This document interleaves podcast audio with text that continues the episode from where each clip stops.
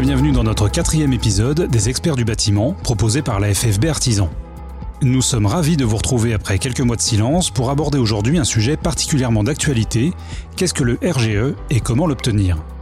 À l'heure où les travaux de rénovation énergétique se multiplient et prennent une importance nouvelle dans les politiques publiques, cette question intéresse bon nombre d'entreprises du bâtiment. Notre expert sur le sujet est Laure Amrani, chargée de mission environnement au sein de la FFB Grand Paris.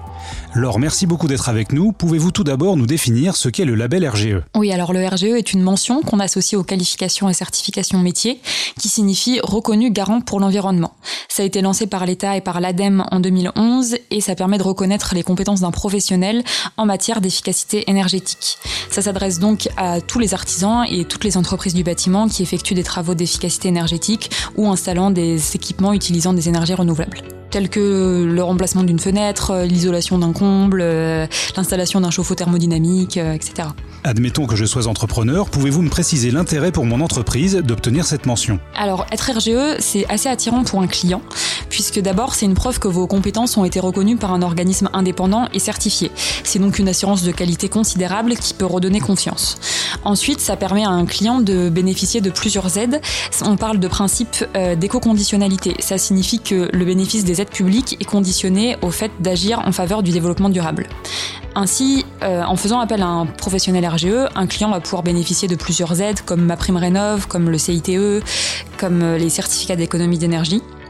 Et donc les particuliers sont de plus en plus nombreux à exiger cette qualification euh, auprès des entreprises auxquelles ils font appel. C'est donc tout un pan de marché qui peut vous échapper en l'absence de qualification RGE. Enfin, être RGE, ça donne une visibilité à l'entreprise, puisque toutes les entreprises RGE sont référencées sur le site fer.gouv.fr et elles sont répertoriées par les conseillers fer qui font partie d'un service public qui est contacté par les particuliers. Donc, en bref, euh, être RGE, ça permet de se positionner sur les marchés de la rénovation énergétique. Alors, le RGE représente beaucoup d'avantages pour une entreprise, mais à qui doit-on s'adresser pour obtenir ce label? Alors, il y a plusieurs organismes qui sont compétents pour octroyer cette mention RGE, selon le domaine d'activité dans lequel l'entreprise évolue on a Calibat qui s'occupe de tous les travaux d'efficacité énergétique, euh, Califelec qui s'occupe euh, des travaux électriques en matière d'efficacité énergétique et Calito-NR qui s'occupe des installations utilisant des énergies renouvelables.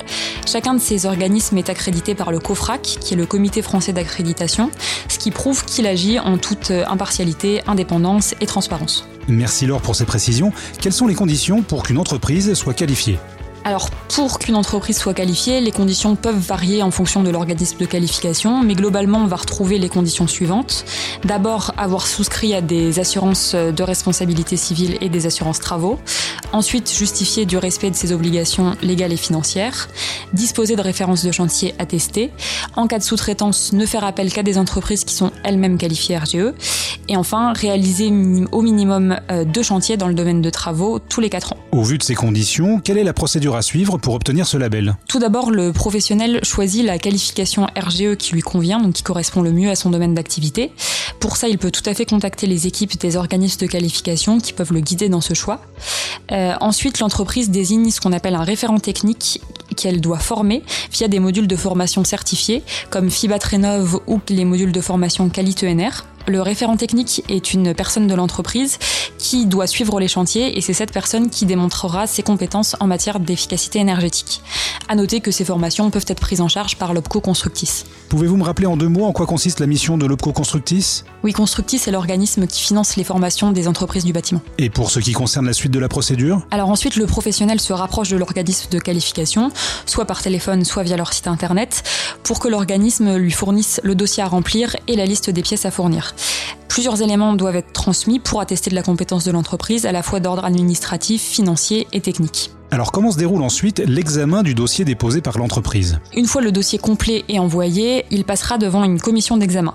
Le dossier sera alors analysé par un professionnel qui réalisera une note de synthèse récapitulant les points forts et les points faibles de la candidature. Ensuite, la commission statuera sur l'octroi ou non de la qualification RGE. Attention, il est important d'envoyer tout de suite le dossier le plus complet possible afin d'éviter les allers-retours entre l'organisme de qualification et l'entreprise qui pourraient retarder l'octroi de la qualification. Après l'obtention du label RGE, existe-t-il des contrôles ou une forme de renouvellement de l'agrément? Alors, une fois la qualification obtenue, euh, l'organisme de qualification effectuera un contrôle de réalisation dans les 24 mois qui suivent l'obtention de la mention, afin de confirmer la mention RGE. Ensuite, euh, la mention RGE est obtenue pour une durée de 4 ans. Au bout de cette durée, l'entreprise devra à nouveau effectuer une demande de renouvellement de cette qualification.